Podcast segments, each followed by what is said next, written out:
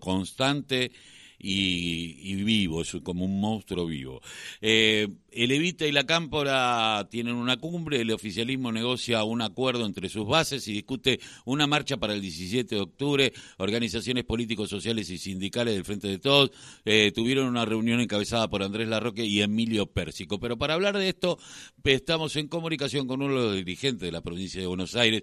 Eh, del movimiento Evita, Fabio González. Muy buenos días, Fabio. Carlos Tafanel te saluda. ¿Cómo te va? Buenos días, Tafa. ¿Cómo estás?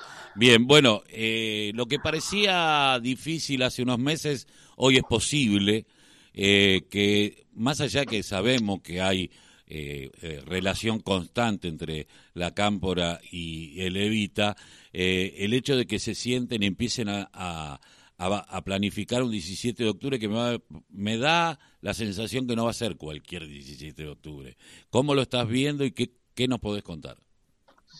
Mira, primero, las relaciones, las relaciones políticas eh, siempre existieron. Hasta en los peores momentos que públicamente se decían cosas, eh, creo que infundadas, eh, había, había relaciones políticas con, compañeros de, distintos espacios del peronismo. Creo que después del intento de magnicidio de Cristina, eso se aceleró por una necesidad política y hoy, después de la victoria de la derecha en Italia, no haber podido ganar las elecciones de la reforma constitucional en Chile y eh, no poder hacer algunas cosas que pretendía Petro en, Colombia, nos marca una nueva etapa en este proceso político. Entonces, es deber de todo militante que le quiere cambiar a, la vida a, su pueblo tratar de buscar la mayor cantidad de coincidencias y alianzas con compañeros que si bien tenés diferencias, siempre son mayores las coincidencias que las diferencias. Entonces lo que estamos haciendo, que ya te digo, esto eh, viene de hace mucho tiempo atrás, eh, nos venimos juntando ahora más y tomó estado público. Y estamos pensando, o se está evaluando la posibilidad de hacer cosas en común, que tiene que ver con la, la reconfiguración del peronismo, el, reacomodamiento del movimiento popular en víspera de lo que está pasando en el mundo, en la Argentina, una derecha que, se vino para quedarse, que se, se cualificó muy duramente y, que parece que va, y eso va a ser muy dañino para nuestro pueblo. Entonces tenemos que dejar algunas cosas de lado y tratar de avanzar en una agenda en común. Yo en eso estoy totalmente de acuerdo y creo que hay que buscar la mayor unidad posible del campo popular porque lo, vienen por todo. Lo está diciendo Sper, un ejemplo y lo están diciendo otros que vienen por muchos derechos que nosotros creíamos que eran eh, intocables. Entonces eso nos tiene que llamar poderosamente la atención y reflexionar. Eh, teniendo en cuenta que no solamente el movimiento Evite y la Cámpora, que, que es eh, tal vez lo que tomaron más estado público las diferencias, eh, también hay que poner acá a la CGT y, y a las estructuras eh, sindicales dentro de la CGT que existen dentro de ella, porque estuvo Pablo Moyano, esto fue hecho eh, también en, en, un lugar como el de los gráficos, un histórico gremio combativo que hoy está en, lo que es la corriente sindical. Esto le empieza a dar cuerpo y volumen a al próximo 17 de octubre como fecha, digo, ¿no? Como fecha histórica, como fecha de, de, recordar el Día de la Lealtad de, de, un pueblo a un líder, hoy es, eh, eh, es la lealtad a un proyecto. No, por eso yo creo que estoy, primero, el mejor homenaje al 17 de octubre del 45, al Día de la Lealtad, es que todos sean parte porque si yo recuerdo aquel 17 de octubre que fue porque las masas decidieron, la CGT había convocado al 18, las masas no esperaron a la dirigencia y fueron un 17, pero fueron las masas. Dentro de esas masas había desde anarquistas, radicales enojados con Irigoyen eh, y socialistas. Entre ellos eh, un empleado que fue después ministro de Trabajo, que fue... Eh, un secretario general de comercio. Había de todo. creo que el peronismo es eso, es una expresión de masas de un movimiento popular donde tiene mucho que ver la cultura política argentina, que es donde estamos todos representados. Yo creo que debemos apostar a eso. Entonces yo saludo gratamente que esté un sector del movimiento obrero. Ahora quiero que esté todo el movimiento obrero porque quiero que esté todo el peronismo. Porque los que vienen, vienen por todos. Vienen por Pablo Moyano, pero también van a ir por, eh, qué sé yo, otros dirigentes sindicales que están quizás en las antípodas de Pablo Moyano, pero no porque, por el dirigente sindical, sino por sus trabajadores. Y eso me preocupa a mí. Vienen porque quieren destruir un modelo político eh, que tiene que ver con el proyecto de masas en Argentina. Eh, entonces, a mí eso me preocupa. Para contrarrestar eso creo que hay que ser lo mayor amplio y tener mucha, aceptar mucho la diversidad y aceptar mucho el, el, factor unidad para confrontar lo que viene, porque si no va a ser muy difícil. Porque estos tipos, porque además no hemos solucionado los problemas de los argentinos, entonces nuestro pueblo está muy enojado, imagínate, después de una pandemia, en el medio de un proceso de guerra, de reconversión del capitalismo internacional, donde nosotros, nuestros trabajadores todos los días sufren en un proceso inflacionario muy duro, y, viste, andar separando de la paja del trigo, buscando no sé desde qué óptica o qué, prisma, eh, la lealtad o deslealtad de algún otro, y muchachos, va a ser así, va a ser difícil. Eh, sí, eh, eh recordemos que en la Argentina cuando se empezó a utilizar la palabra traidor dentro de una misma estructura terminó, terminamos muy bien que digamos. Ahora, lo cierto también es eh, que yo estaba mirando este, estos nuevos grupos neonazis que no son más que liberales asustados.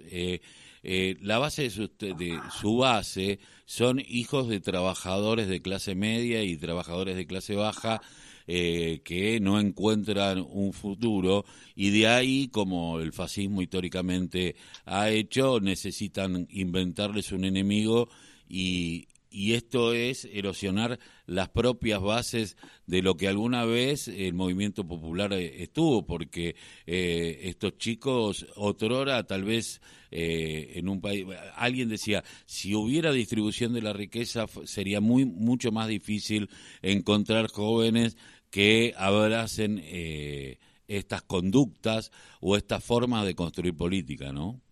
Mira, yo llamo, mira, yo tengo en cuenta tres cosas la semana pasada, ¿no? Donde todo el mundo hablaba de los copitos en Quilmes eh, destruyen un mural de la Noche de los Lápices. En Olavarría, un grupo de estudiantes en un colegio hacen una obra de teatro eh, atacando a la figura de Cristina y atacando al sujeto social que responde al peronismo.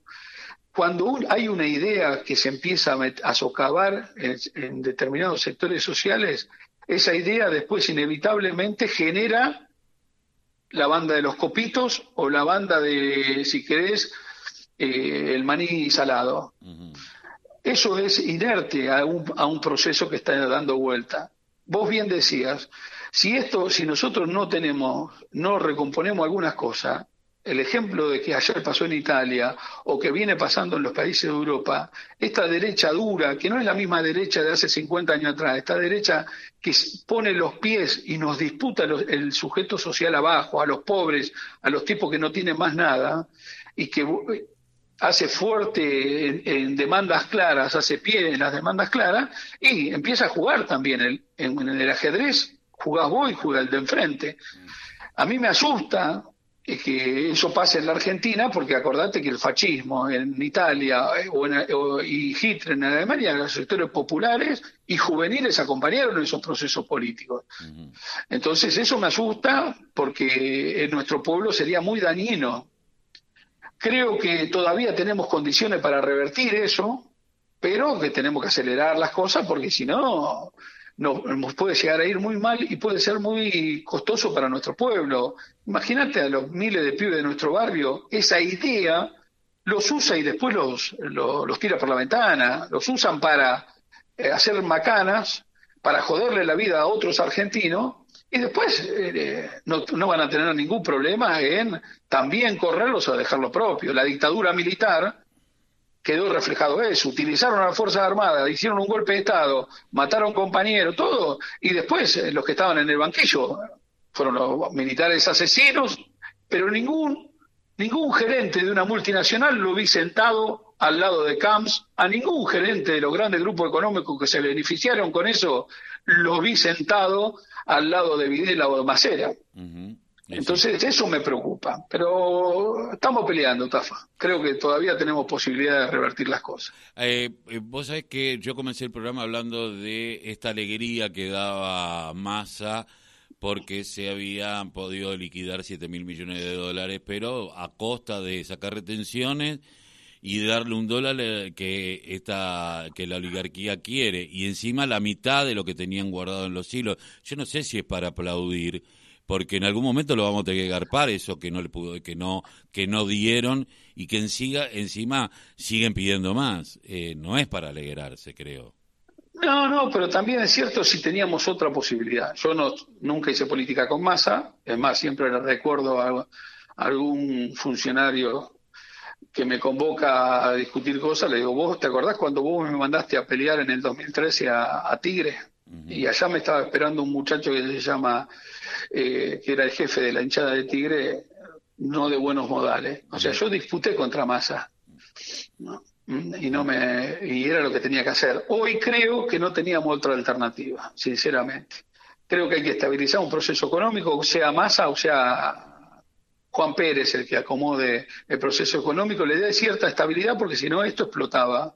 Estamos en una estábamos en una situación límite eh, con grandes control de precios, todo el mundo apostaba a una devaluación, ¿vos te acordás?